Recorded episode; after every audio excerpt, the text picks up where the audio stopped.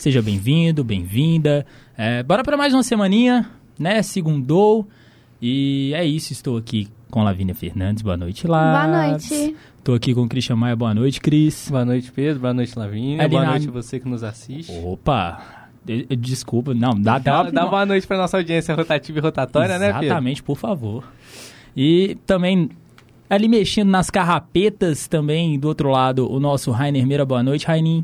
Fala, Niego. Bom dia, boa noite, boa tarde aí. Não sei. É pra Opa! do YouTube. eu, eu esqueço Pra da nossa participação mais especial E aqui, temos Getúlio Getúlio Nuremberg. Nuremberg aqui também, Getúlio. nosso coordenador. Faça as honras. Boa noite, Getúlio. Boa noite, pessoal do Central da Resenha. Segunda-feira, uma semana com um feriado no meio, mas com muito trabalho para fazer, né? Muito trabalho, muita informação. E é isso, vambora, porque já tem, tem muito assunto para falar. A gente tem que repercutir aqui fim de semana, virada cultural, Rock in Rio, rodada do Brasileirão. Tem um tanto de coisa hoje para vocês. Hoje um pouquinho mais atrasado, deu alguns problemas técnicos, mas a gente vai tocando o barco. Aqui no São Gabriel, o termômetro marca, deixa eu confirmar certinho para vocês, 22 graus, né? Aquela temperatura mais amena ali da virada de agosto para setembro. E bora começar com política?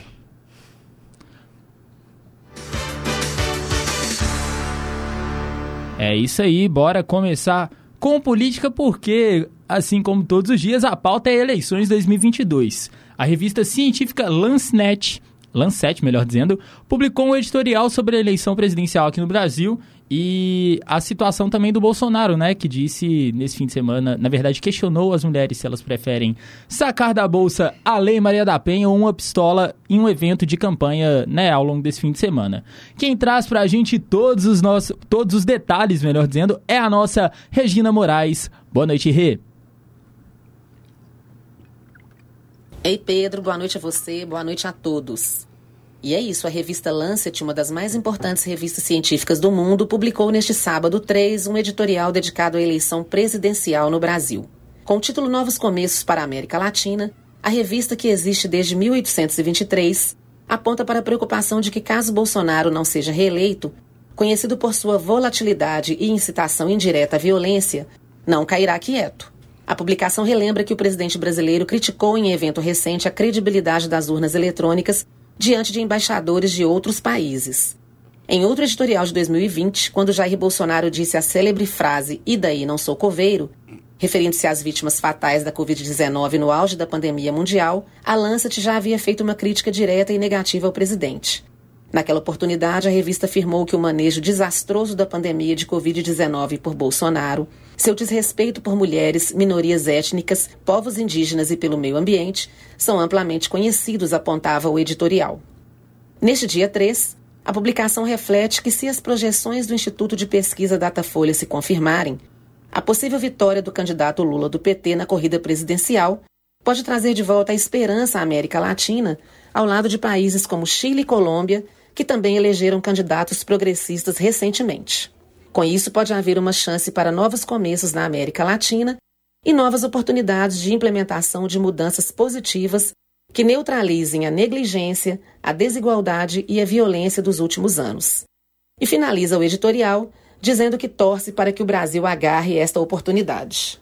E uma outra notícia que chamou a atenção da mídia neste fim de semana foi a fala do presidente e atual candidato à reeleição pelo PL, Jair Bolsonaro, quando perguntou em um evento de campanha se as mulheres preferiam, em uma situação de perigo, sacar da bolsa a Lei Maria da Penha ou uma pistola. O presidente disse que já havia feito esta mesma pergunta em outra oportunidade diretamente a algumas senhoras. Vamos supor que você está sozinha à noite numa estrada e de repente fura o pneu do teu carro. Você vai ter que se virar ou trocar o pneu, e aí você percebe que está chegando gente que pode lhe causar algum problema. Você preferia sacar da bolsa a Lei Maria da Penha ou uma pistola? declarou o presidente. Ele prossegue, afirmando que ninguém aqui é contra a Lei Maria da Penha, inclusive o meu governo foi o que mais prendeu machões no Brasil. Ele ainda ressaltou que uma das medidas mais importantes da sua gestão tem sido ampliar a legalização da propriedade privada de armas de fogo no país, visando não somente a proteção das mulheres, mas também a garantia que você, junto com sua família, não sofram violência dentro de casa, disse Bolsonaro. Nesta reta final de campanha, Bolsonaro incluiu a primeira-dama Michele Bolsonaro em seus eventos, na tentativa de reverter a rejeição do eleitorado feminino contra o seu nome. É com vocês aí no estúdio, Pedro. Voltamos, voltamos, voltamos, voltamos. Agora sim, voltamos em definitivo, como diria o nosso Galvão Bueno. É...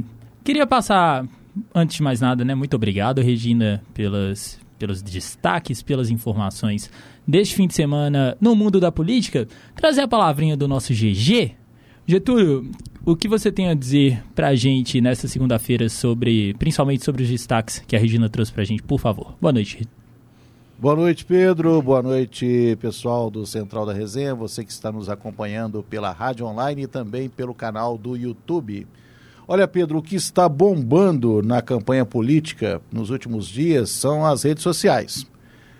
Depois que André Janones entrou para o pelotão da campanha de Lula nas redes sociais, tem dado trabalho para a claque de Jair Bolsonaro a bola da vez, né, o assunto da vez, é essa questão sobre uh, o fato do ministro do STF, Luiz Roberto Barroso, ter suspendido o aumento do piso salarial para os enfermeiros, né? E o pessoal da enfermagem não está nada satisfeito com isso.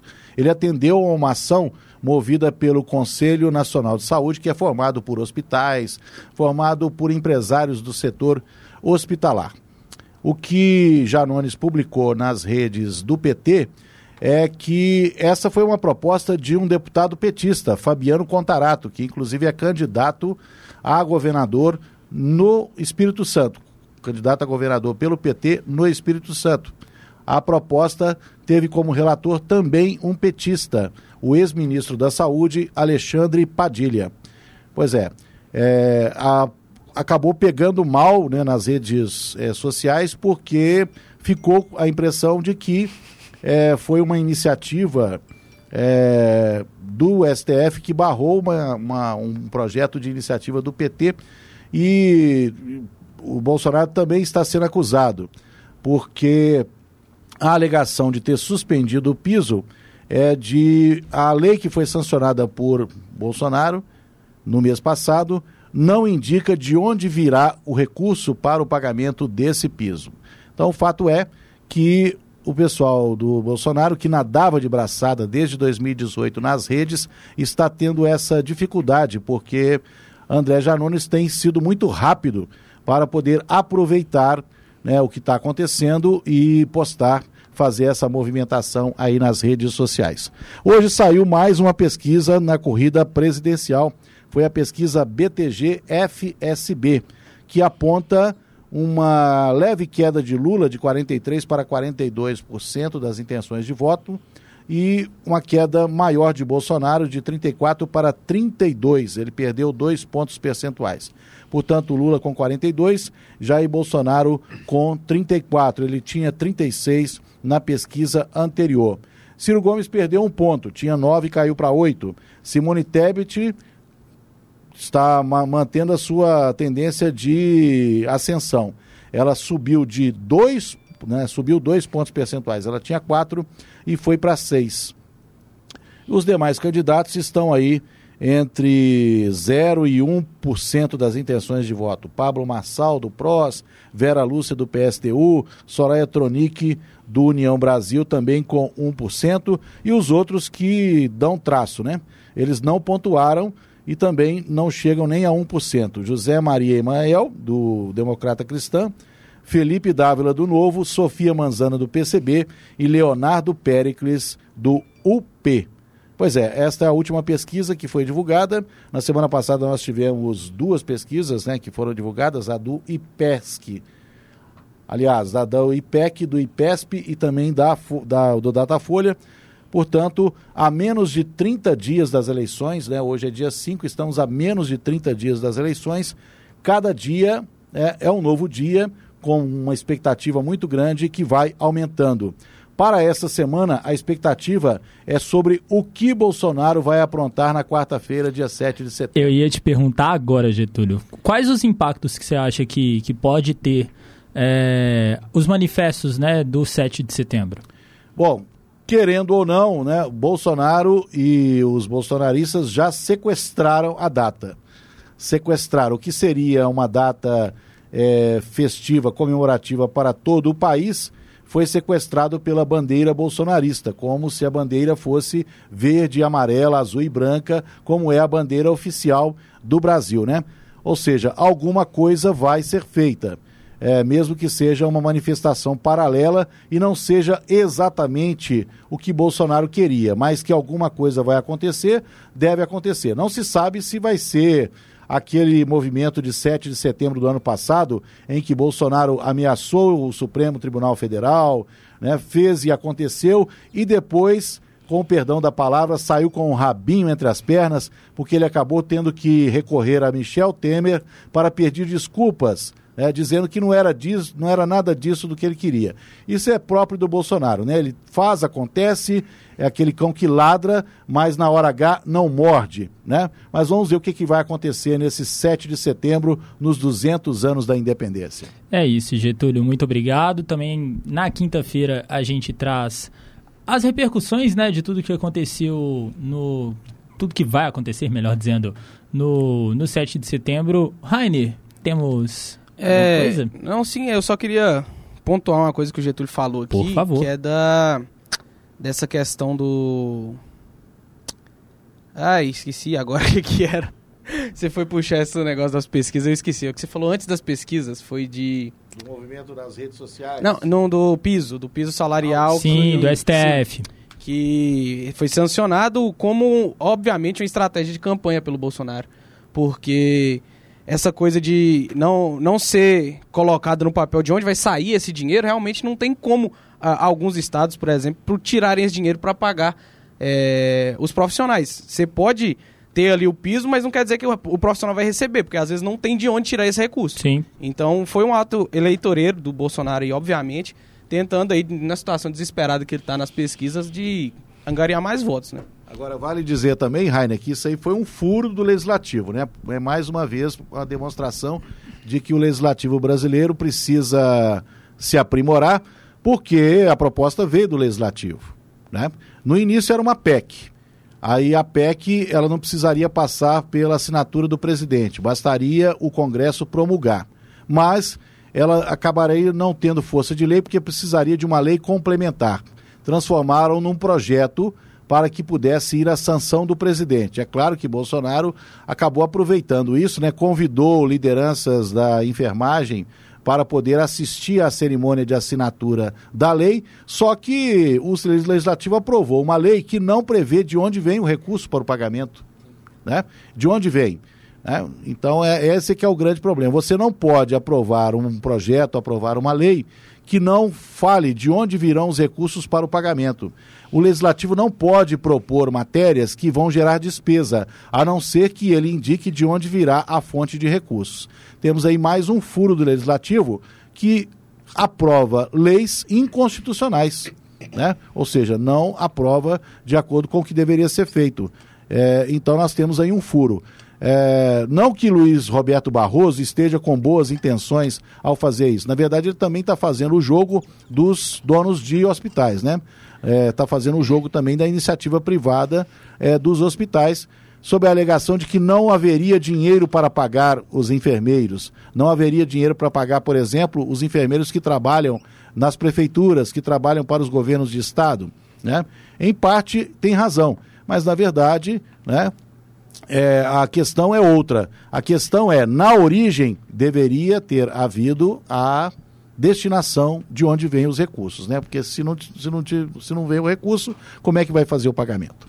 É isso, então era isso que eu queria destacar. Obviamente o piso ele tem que existir, os, os enfermeiros são uma classe que tem que receber esse tipo de, de auxílio, mas se você não tem ali, como Getúlio disse, na lei previsto de onde vem esse recurso, às vezes acaba sendo pior, porque fica sem o salário, inclusive, ou então recebe menos do que deveria, né? Com certeza, Rainer. É, muito obrigado pela sua participação, obrigado, Gigi. É, e é isso, é, vale lembrar e salientar também que, né, assim como toda a classe dos profissionais da saúde, os enfermeiros né, tiveram na linha de frente, né? foram pessoas que, que realmente batalharam ali em meio aos dois longos anos de pandemia. É, antes de a gente dar continuidade aqui no, na edição de hoje do Central da Resenha, dois avisos importantes. Primeiro, Lembrem-se de seguir a gente no nosso Instagram, arroba Central da Resenha. Tem muita novidade chegando lá, corte, apresentação de toda a galera e afins. Também muita interação é, com você que nos ouve e nos assiste. E também estamos aqui no YouTube. Se quiser, se vocês quiserem né, trazer participação, mandar abraço, fazer jabá, trazer perguntas para o Getúlio, trazer perguntas para mim, para o Christian, para a Lavínia, para o Rainer, estamos é, à disposição. E é isso. É, bora, bora tocar o barco, Lavínia, você tem mais alguma Não coisa? pode esquecer do Spotify também, né? Que a Menina, gente tá muito bem lembrado. Temos o Spotify também, para você que às vezes não é, tem uma preferência mesmo pelo Spotify, afins, também vai lá, segue a gente no Spotify, baixa, já deixa ele ali offline. É, e é isso, Mas é melhor vir pelo YouTube pra ver, né? Esses rostos Nossa, maravilhosos. Olha que coisa mais Você linda. tá doido? gente. Olha isso aqui, essa Tá pele. Pelo amor de Deus. É brincadeira, hein? Mas agora, dando continuidade, é, gente, vocês foram na virada cultural, chegaram a dar uma passadinha lá no centro e tal? Não. Não, eu também não passei nem perto. Ah, eu cheguei até, até dar uma passada lá, dei um, um, um leve rolê, vamos dizer assim. Nossa, já trouxe é brincadeira já para poder anunciar realmente o caso que aconteceu é, lá na virada cultural, porque uma travesti cortou o pescoço de um homem. Que história foi essa, Christian Maia? Boa noite. Boa noite, Pedro. Boa noite mais uma vez a você que nos acompanha. É isso mesmo, Pedro. Uma travesti de 22 anos foi presa na madrugada deste domingo, suspeita de golpear o pescoço de um homem com uma garrafa. A ocorrência foi registrada durante a virada cultural na região centro-sul de Belo Horizonte. De acordo com as informações da Polícia Militar, os policiais se depararam com a vítima sangrando no chão. Aos militares, a travesti contou que atacou o homem com golpes de garrafa porque ele teria tentado tomar sua cerveja. A suspeita, a, a suspeita então teria se defendido. Testemunhas confirmaram a versão da travesti. A vítima, que não foi identificada, foi encaminhada para o hospital, hospital de pronto-socorro do João 23 e não corre risco de vida. Isso tudo por causa de uma cerveja. Meu Deus do céu. Assim, sendo muito sincero, na verdade, essa situação de bebida é, é, é uma coisa muito complicada, né? Porque é, até a gente vai trazer mais pra frente quando chegar a parte do esporte. Ontem, toda a treta que, que teve lá no Mineirão, também muita coisa se deu, né? Com a galera mamada, né? Então, assim, e a virada cultural... É, galera vai mesmo, tipo, pra curtir, pra zoar, até porque também, querendo ou não, o carnaval esse ano foi totalmente flopado, né? Foi, foi sim, bem abaixo do que era antes da pandemia. Então, assim, a galera queria ir curtir, afins, mas, assim, é lamentável o caso pela questão, né, pela violência como um todo. E por, por ser um fato tão banal, né? A gente sabe que quando o álcool entra, geralmente a- as pessoas, de maneira Ficam mais geral... valentes. É, ficam mais valentes, ficam mais suscetíveis a fazer determinadas situações que, Depende só, da pessoa, tá? que sóbrias não conseguiriam fazer e esse tipo de coisa costuma acontecer, né? Pois é, situação bem complicada. Rainer? Não, eu ia falar, depende da pessoa, porque tem gente que bebe e fica manso, de jeito que, nossa senhora, não precisa nem falar nada, que tá, não, tá tudo em paz. Aí É, depende da pessoa, o temperamento da bebo. pessoa e os problemas que ela tem na cabeça dela. Faz sentido, Porque Rainer. aí aflora lá e quer pagar de, né, de brigador, mas tem muitos que ficam de boinha e não tem nada, só quer tomar a cerveja dele em paz. Então não pode generalizar, não. O Não, problema não é a sentido. bebida alcoólica, né? É a pessoa. Não, sim, com certeza. Tem todo, todo um rolê de. É, do psicológico, né, da, da pessoa. Então. E por falar em, em questões psicológicas e afins, e falar em fim de semana e eventos e afins, tivemos Rock in Rio, tivemos Justin Bieber. O que, que você tem pra trazer pra gente aí, Lavínia Fernandes? Boa noite. Boa noite, Pedro. É, ontem aconteceu o fechamento do primeiro final de semana do Rock in Rio, né? E quem fechou foi o Justin. É, o show foi adiantado uma hora antes, porque é, devido aos problemas de saúde que ele teve. E foi o dia do, do quando foi anunciado, foi o, o de primeiro dia esgotar. Com 12 minutos, o dia, o dia de domingo, dia 4, foi o primeiro a esgotar do festival. É, Vou lembrar também que ontem teve Demi Lovato, que depois de muito tempo fora, por causa de problemas pessoais, voltou aos palcos. Tá com a sua turnê, passou aqui em BH sexta. Sim, a gente anunciou aqui no Sim. Central. E com uma vibe totalmente diferente, né? Que agora ela tá muito pop rock, muito mais pro rock. É, também teve a Isa, que show impecável. Muito bom, tá? impecável, No palco Mundo. É, o show foi bonito, o repertório de tirar o fôlego, a mãe dela, a presença da mãe dela. Sim. A mãe dela coroou ela no, no, no palco, tocou piano pra ela cantar e levou todo mundo às lágrimas. A Isa fica super emocionada, a própria mãe, a Isabel, fica super emocionada.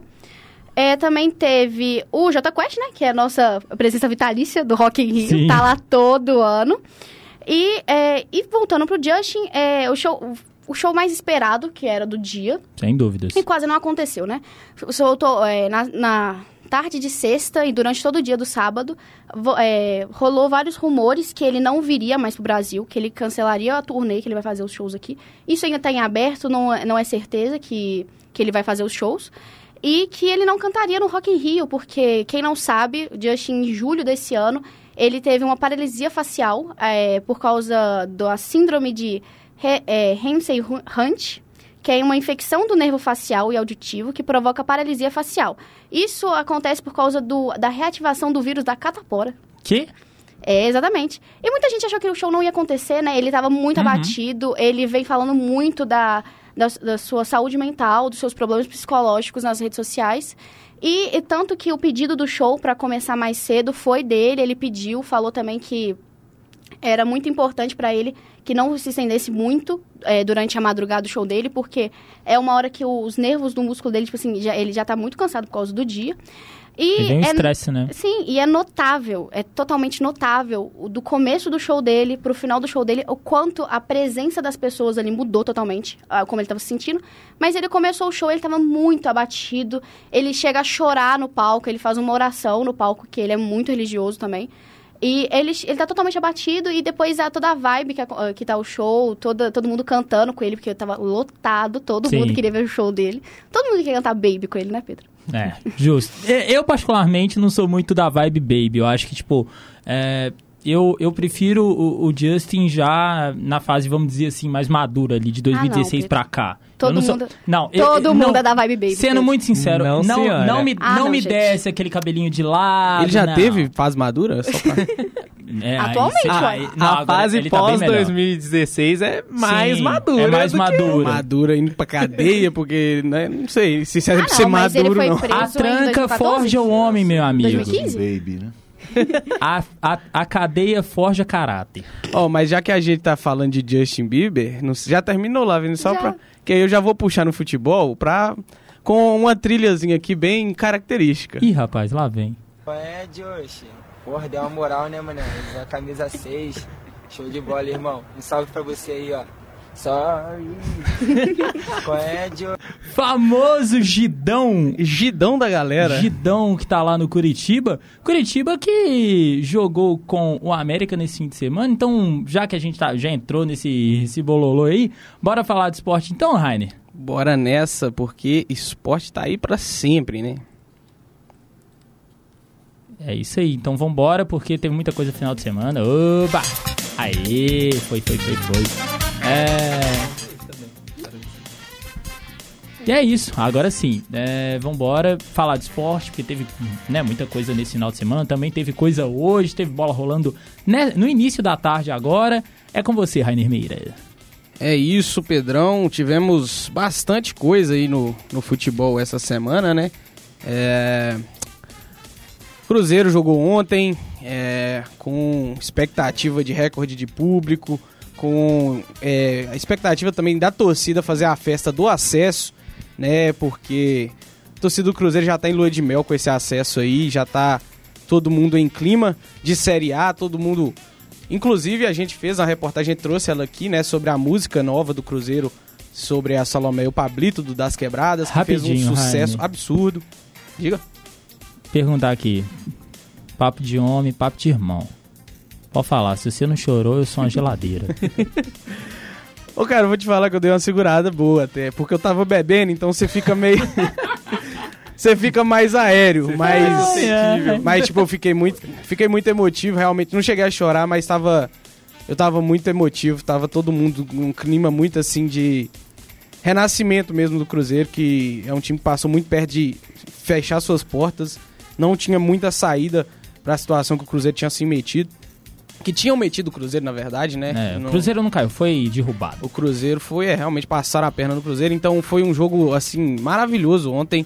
E a festa da torcida foi um absurdo, foi um espetáculo. A música maravilhosa do Das Quebradas, inclusive, agradecer ele que participou com a gente, que deu essa moral pra gente, Sim, né? com É, certeza. Agradecer a Alicia. a Alicia também, a mãe dela é uma multa. É, até tô terminando de editar a versão final pra mandar pra ela, que ela não para de me cobrar, tá ansiosa. Ah, que da hora. E foi isso, cara. Foi um jogaço. O jogo coroado ali no finalzinho com o gol do Bruno Rodrigues.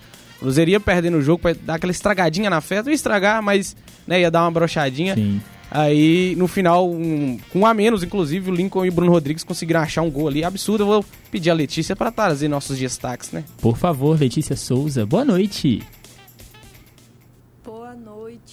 Pedro. A torcida do Cruzeiro deu mais um show nas arquibancadas, batendo o próprio recorde de presença em jogo de Série B.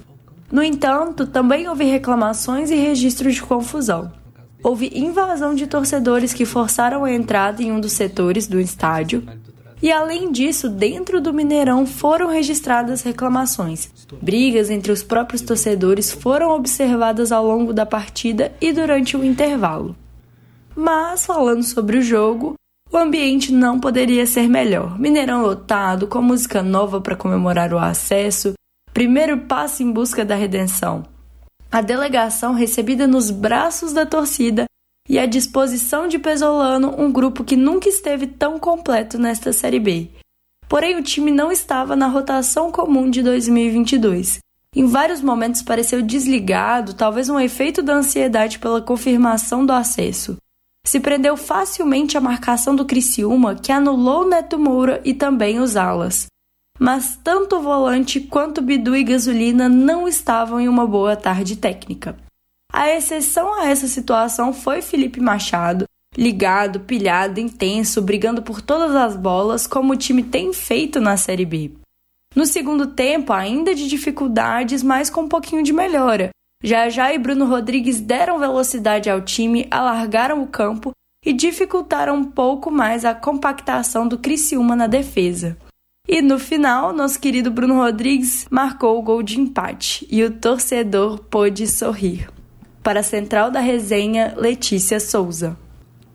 É isso, Lete, brigadão. Antes de né, a gente trazer essas questões aí relacionadas a- ao jogo, à organização do estádio, inclusive, Desorganização. desorganização, foi muita coisa que aconteceu ontem, é, lamentável, inclusive, mas vou passar para o Atlético, que também jogou e venceu depois de algum tempo, né? O Atlético estava na fase complicada, venceu, venceu bem, com um golaço, inclusive, do Keno.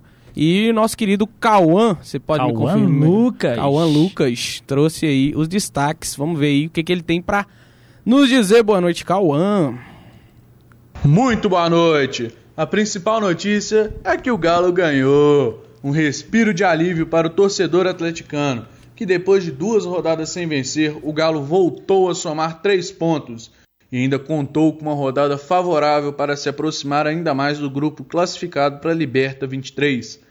Mas o destaque fica por conta do ataque, que voltou a ser decisivo, com Keno em uma jogada individual espetacular de muita habilidade e de Hulk, o super-herói oportunista do Galo.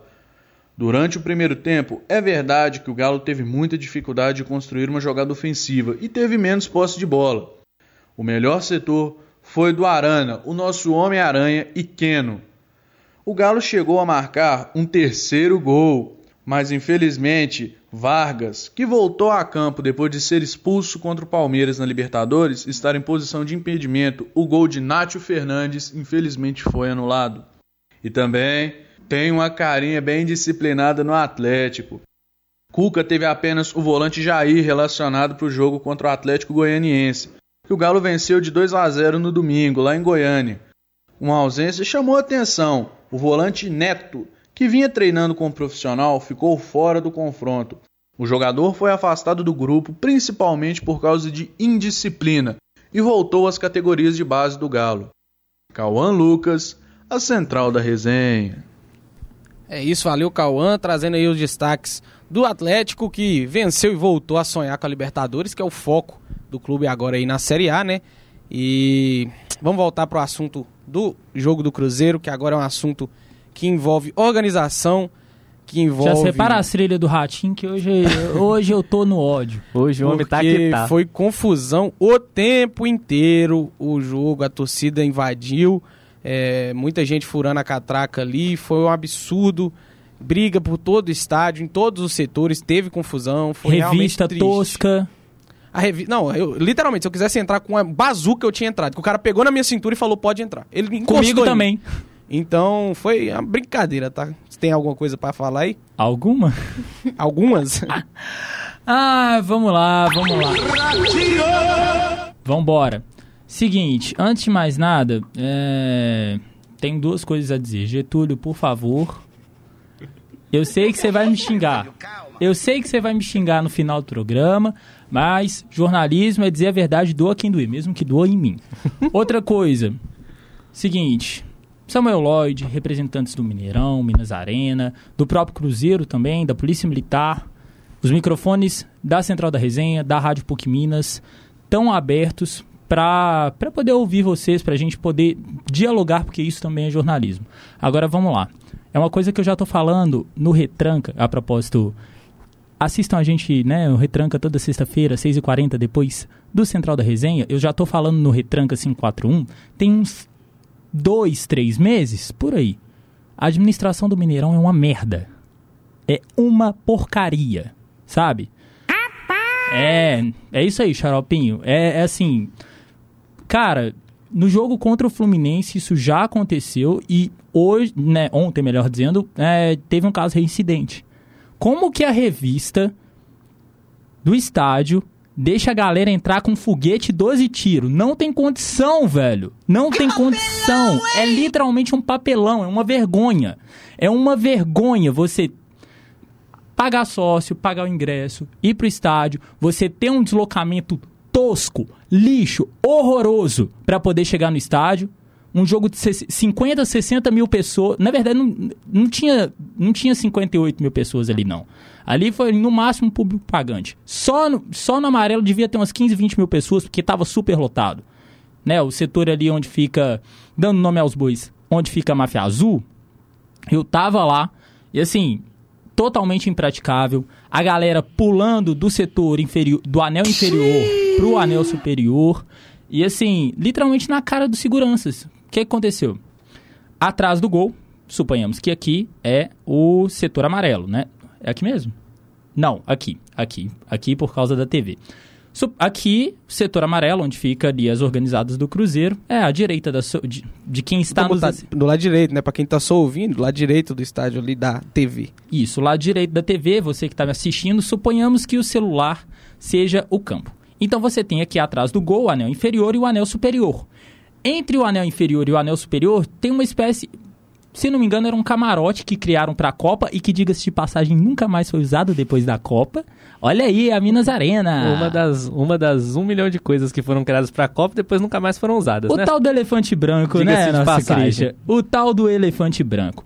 É... E a galera tava literalmente pulando, tipo assim, escalando esse camarote para ir pro superior e a mesma coisa vice-versa, indo do superior pro inferior.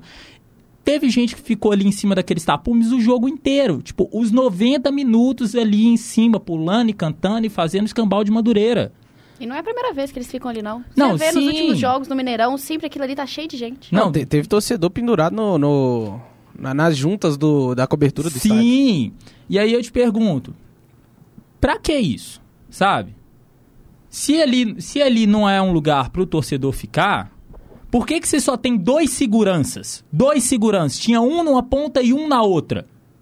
Pelo amor de Deus, ou não dá pra entender, tipo, Isso me, me lembra do jogo contra o Fluminense, que teve Exatamente. aquela briga, a torcida do Fluminense invadiu o setor da torcida do Cruzeiro, tinha três seguranças fazendo a barreira, até a polícia chegar, deu uns 15 minutos de briga, cadeira voando, gente se estapeando, e ontem de novo, o que teve de briga no estádio ontem é, é incontável. Eu- eu, literalmente, no meu setor, teve umas três, teve uma que eu tava do lado, se eu não tivesse lá, tinha tido briga, que eu cheguei separando, não sei por que motivo, acho que a cachaça... E é o Rainer. A cachaça agiu, eu falei, quer saber, eu vou botar a ordem nesse povo. Fui lá, apaziguei o negócio, que senão ia dar briga lá também. Sim. Teve briga perto de senhor de idade, perto de criança. Inclusive na invasão, a polícia teve que jogar spray de pimenta, um monte de gente passando mal, mulher, Eu criança. ia chegar nesse assunto agora, Então Rainer. foi, foi horrível, cara. A Minas Arena é uma vergonha. Se o governo não romper com a Minas Arena, vai continuar essa zona aí por muito tempo. Vai lá, Vini. E acaba que a gente percebeu é, dessas brigas, essas confusões lá em cima, de, de, tipo assim, da torcida brigando, de não tendo segurança, no jogo do Brasil que teve aqui numa Sim. quarta noite. Foi, Foi uma quarta, né? foi terça. Foi uma- mas enfim, meio de semana. Meio de semana à noite. É... Aconteceu a mesma coisa, não tem segurança. E, tipo assim, o que tem, tipo assim, não acontece nada, faz E você quer que eu é seja- pouco. Vamos botar os pingos nos is? Duas coisas que eu tenho pra falar aqui, rapidinho. Primeiro, o. Vamos dar, nome, dar nome aos bois, né? Samuel Lloyd. Parece que realmente o seu plano de fazer do Mineirão uma casa de shows está dando certo, né? Vamos lembrar que o nome do espaço ali é Estádio Governador Magalhães Pinto. Não é Casa de Show Mineirão, tá? Não é casa de show. O Mineirão não vai se sustentar com Sarará, com Planeta Brasil, com show de Demi Lovato. Quem vai botar público ali realmente fazer o estádio ser efetivo é jogo de futebol, é jogo de Cruzeiro, é jogo de Atlético, é jogo da seleção. Não é essa porcaria de gestão tosca. E, ah, eu não tô conseguindo nem encontrar mais palavras de tão longe que eu tô. Não, não vou parar não. Não vou parar porque eu tô no ódio. Tá? E realmente, assim, não dá pra entender. É, é incompetência da Minas Arena, é incompetência do Cruzeiro, sim. O Cruzeiro tem parcela de culpa, o Cruzeiro tá errado em ser conivente com essa questão, essa máfia que tá rolando dos ingressos. Porque, sendo muito sincero, enquanto rolar, por exemplo, es- essa situação que ninguém fala, mas que é- todo mundo sabe o que acontece, que é de repasse de ingresso para organizado, ingresso físico, e o povo, os, os cambistas, fazendo a festa, vai E- continuar isso. E vou te dar de exemplo, inclusive a galera lá da minha da cidade vizinha da minha de Potec veio pra cá assistir o jogo, todos compraram ingresso na mão da máfia azul. E por preços absurdos, Sim, era metendo a faca. 170, 200 reais. E não é pouco ingresso que eles tinham, não. É pra mais de 2 mil ingressos fácil, Fácil. E todo mundo compra na mão deles, mas isso passa como se fosse despercebido. Ninguém, ah, não, isso não acontece, não. É, organizada não ganha ingresso. Não ganha, ah, para, né? Enquanto rolar. E, e- e lembrando, e duas coisas também que eu tenho mais a falar. Não, eu tô sempre falando, né? Tenho duas coisas. Mas, seguinte. Enquanto rolar essa patifaria, essa máfia de ingressos, não só, tipo, ah, passação de pano pra organizada, mas também a questão dos próprios sócios. Cara, esse trem de etiquete, de ah, QR Code. Gente, vamos agilizar o processo. Tipo assim, sei lá, coloca só pode entrar quem tiver com sócio carregado no cartão, no caso, os sócios. O resto, tipo assim, bola um jeito, faz a compra pela internet e retira lá no Mineirão, retira lá no Barro Preto, pra ver se coíbe. Porque senão vai ficar essa patifaria o resto da vida. E outra, vamos lembrar, você falou da questão da, dos seus amigos lá de Potel, Rainer. Vamos lembrar, parece que eles querem uma tragédia, né? O, o- assim, o, o Mineirão já super lotado. Quem tava lá sabe que não tinham só 58.700 torcedores. Tinha, pa- era papo pra 63, 65 mil se pá. Tranquilamente. Só que invadiram ali foi uns 4 mil fácil. Então, assim. Uma coisa que rolou. A máfia. Pois não, vai lá, Christian. Sabe quando você- isso vai mudar? É, quando acontecer, né, a gente não tá falando aqui pra isso, nem torcendo pra isso, mas isso só vai mudar quando acontecer uma tragédia igual aconteceu na Inglaterra. E Exatamente. me fugiu o nome do estádio agora, mas igual aconteceu Foi um na jogo do Liverpool, se não me engano, Isso, né? igual aconteceu na Inglaterra de milhares de gente morrer e tal, e só a partir disso aí que eles vão tomar uma iniciativa. E você quer que eu seja bem sincero pra você? Eu acho que isso vai acontecer no jogo contra o Vasco. Por quê? Rivalidade, né? É aí que eu vou chegar. Aos que estão desinformados, não, não ficaram sabendo, a Máfia Azul no jogo passado, né, no jogo de ontem, melhor dizendo, também foi pro setor laranja, ou seja, foi pro outro, pro outro, pro anel norte do estádio, onde geralmente ali em dias de clássico Fica, fica, fica do lado da torcida adversária. fica do lado da torcida visitante. E contra o Fluminense já deu problema e foi contra. Não foi contra organizada nenhuma, foi contra torcedores ali que estavam do Cruzeiro. Exatamente. Era pessoa. Vamos dizer, pessoas comuns, né? Que não eram os bandidos Torcedor que estão na né? Povão. que estão em organizada. e já deu confusão. Imagina com o Vasco, que já tem a rivalidade entre as torcidas. Exatamente. E a, a gente já falou, a segurança do Minas Arena é horrível, a- não tem A vistoria, a chance de alguém entrar com arma é gigantesca. Se entraram com foguete, não vão entrar com um oitão? Pelo amor de Deus. então, tá, e tá aí anunciada a merda, né?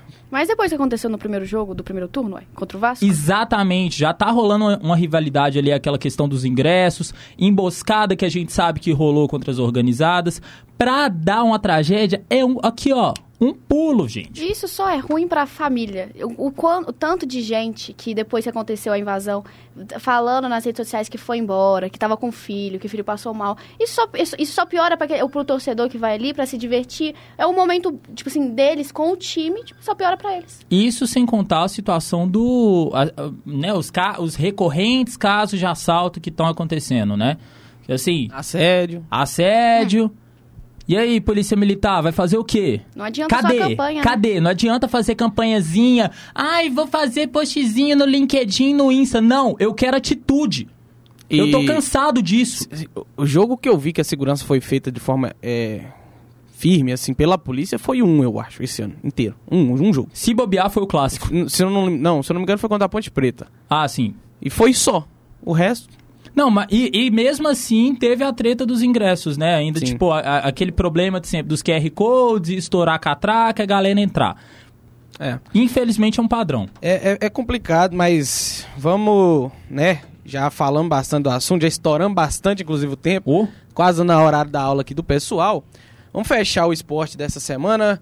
Já chega de xingar Minas Arena. Acho- que chega não, né? Tá faltando xingamento. Não, na, nenhum, assim, toda cobrança, toda cobrança é válida, sabe? Nesses casos, a gente tá prezando é pela vida, pela saúde, pelo bem-estar do torcedor. E é uma coisa assim que o Cruzeiro precisa pensar, Ronaldo e o staff dele precisam pensar. Se o torcedor, a gente fala muito que o torcedor ele é o maior patrimônio do clube, né? Só que pro caso da Ronaldo. SAF a gente isso, Ronaldo brilha muito no Cruzeiro. É, se, o, se o torcedor ele é o maior patrimônio, ou no caso de uma SAF, né, o torcedor é o maior cliente do clube, ele precisa ser tratado como tal. Deu confusão lá na, na situação do Ronaldo, lá nos camarotes. Tudo bem que ali não era culpa do Ronaldo, ali foi mais um erro, mais um atestado de incompetência da segurança do Mineirão. Eu não vou falar dos seguranças pessoalmente, porque eu não sei. Mas foi um atestado de incompetência das pessoas que gerenciam isso, sabe? E aí você tem a questão, por exemplo, também do acesso. BH Trans cagando literalmente cagando e andando para quem usa o, o transporte público, pegar o uso de ônibus direto. Como é que eu, saindo, sei lá, do centro para um jogo de 50, 60 mil pessoas, só vai ter ônibus faltando, sei lá, duas horas, uma hora e meia para o jogo começar? Tem que ter desde de manhã. É lamentável, é lamentável a gente vir aqui dia após dia, jogo grande após jogo grande, ter que ficar lamentando essas porcarias. E nada muda, a gente vai ficar enxugando gelo até quando? Ai, Vai, É. Rainer. É isso, vamos encerrar a discussão do, do jogo e do Cruzeiro, porque já estouramos bastante. Ainda tem um pouquinho pra falar da Fórmula 1. É, a Biadade também eu vou falar que foi eliminado, infelizmente, do US, US Open. É, a Bia não conseguiu aí esse feito que a gente imaginava que ela poderia, de ser uma das poucas brasileiras a ganhar Grand Slam. Né? Só a Maria Esther Bueno, lá na época que nem existia o ranking das mulheres ainda da WTA. Então, é triste, né? O último Grand Slam do ano, a Bia saindo aí bem cedo na competição.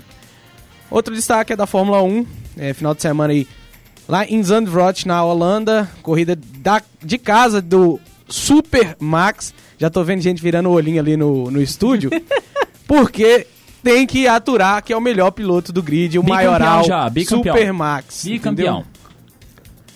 Alguma coisa a dizer ou só vai chorar? Só chora, então. Chora mais. Porque, inclusive, o queridinho dela teve a chance de vencer a corrida. Culpa da Mercedes, tem nada a ver com mas não, enquanto teve o safety car ali com o Bottas, né, deixou, abandonou. Mercedes teve a chance ali de tentar armar alguma coisa pra cima do Max, com dois carros, inclusive. Poderia ter parado os dois, colocado soft nos dois, né, colocado pneus macios, pra tentar brigar com o Max ali. É meio difícil, que o carro da Red Bull é um foguete, mas era a chance, o Russell até conseguiu chegar próximo. Se não fosse o, o Hamilton ali entre o Russell e o Verstappen depois, né, que, que o Hamilton foi muito facilmente ultrapassado pelo Verstappen, até teria possibilidade do do, do Russell é, ganhar a corrida. Era difícil, mas talvez o carro conseguiria esse rendimento. É, uma, outro destaque, não é nem destaque, é mais do mesmo. Ferrari fazendo Ferrarice. É, foi parar o Carlos Sainz, só tinham três pneus. Acho que eles faltaram na, na aula aí de engenharia mecânica. Burro, burro, burro! Que não fazem ideia de quantos pneus um carro de Fórmula 1 tem. Levaram três pneus só para fazer o pit stop. Porém, tirando o fato do Carlos Sainz, é, com o Leclerc pela primeira vez em muitas corridas fizeram um trabalho decente, não vou falar bom, foi decente. Não erraram na estratégia, deram azar, inclusive. Quando pararam o Leclerc para botar é, o, os pneus duros, teve o safety car do Tsunoda. Que muita gente está discutindo, inclusive, que pode ter sido um jogo de equipe ali de AlphaTauri com Red Bull, que parar o carro para dar vantagem Max, não sei o que tem. Eu não acredito nisso, é, é, isso não é uma coisa que vai ser aceitável jamais na Fórmula 1. E, então deu azar, parou o Leclerc antes do que devia, ele teve que ir pro box, perdeu ali o seu potencial segundo lugar, mas ainda conseguiu chegar em terceiro, passando o Hamilton ali que estava né, com pneus médios desgastados e ele com pneu macio. Novo, Hamilton só foi vendo todo mundo passar e acabou fora do pódio ainda. E o Supermax já abriu aí 108 pontos na liderança, já é bicampeão mundial. Falei isso aqui semana retrasada ou passada, não sei. Já é campeão mundial. É, não tem o que falar, o homem é uma besta, ninguém anda mais que o Max Verstappen hoje na Fórmula 1. É, Leclerc tem potencial, faltou equipe, faltou um pouco de experiência. É, o único que tinha como de bater de frente realmente era o Lewis Hamilton, mas esse ano a Mercedes não conseguiu entregar um carro que competisse para título. Então a Red Bull vai levar o, o campeonato de construtores pela primeira vez desde 2013 e o Max vai ser bicampeão mundial. O que resta é a briga pelo segundo lugar e o terceiro, né, dos construtores. E ver se o Leclerc consegue chegar na frente do Pérez no campeonato de, de pilotos, porque o Pérez está dando a oportunidade, né? Ele tem um foguete na mão, mas não consegue fazer o carro render. É, o Tcheco não, não tá vindo bem, não. Chegou a ter discussões se Red Bull deveria deixar o Pérez brigar pelo título, porque ele tava chegando perto e tal, mas. Isso aí tá fora de qualquer cogitação. Acho que nem na época que eles estavam perto era um, era um ponto, então. É, é, isso, a Fórmula 1 se desenha dessa forma esse ano, ano que vem. Vem muita coisa nova, vem muita gente se reforçar. Tem, tem espaço para Drogovic na Fórmula 1. Tá talvez na AlphaTauri, porque ele estava em reunião com o Helmut Marco. Ele, inclusive, vai pilotar a AlphaTauri no GP do Brasil, no treino livre. É, não é certeza ainda, mas a grande chance é que ele pilote no primeiro treino livre a, o carro da AlphaTauri. E o Tsunoda faz uma cagada atrás da outra, nem todo o dinheiro do mundo vai segurar ele na Red Bull, que não tem paciência com o piloto. Nem a Honda segura é, ele. E, e, inexperiente e teimoso.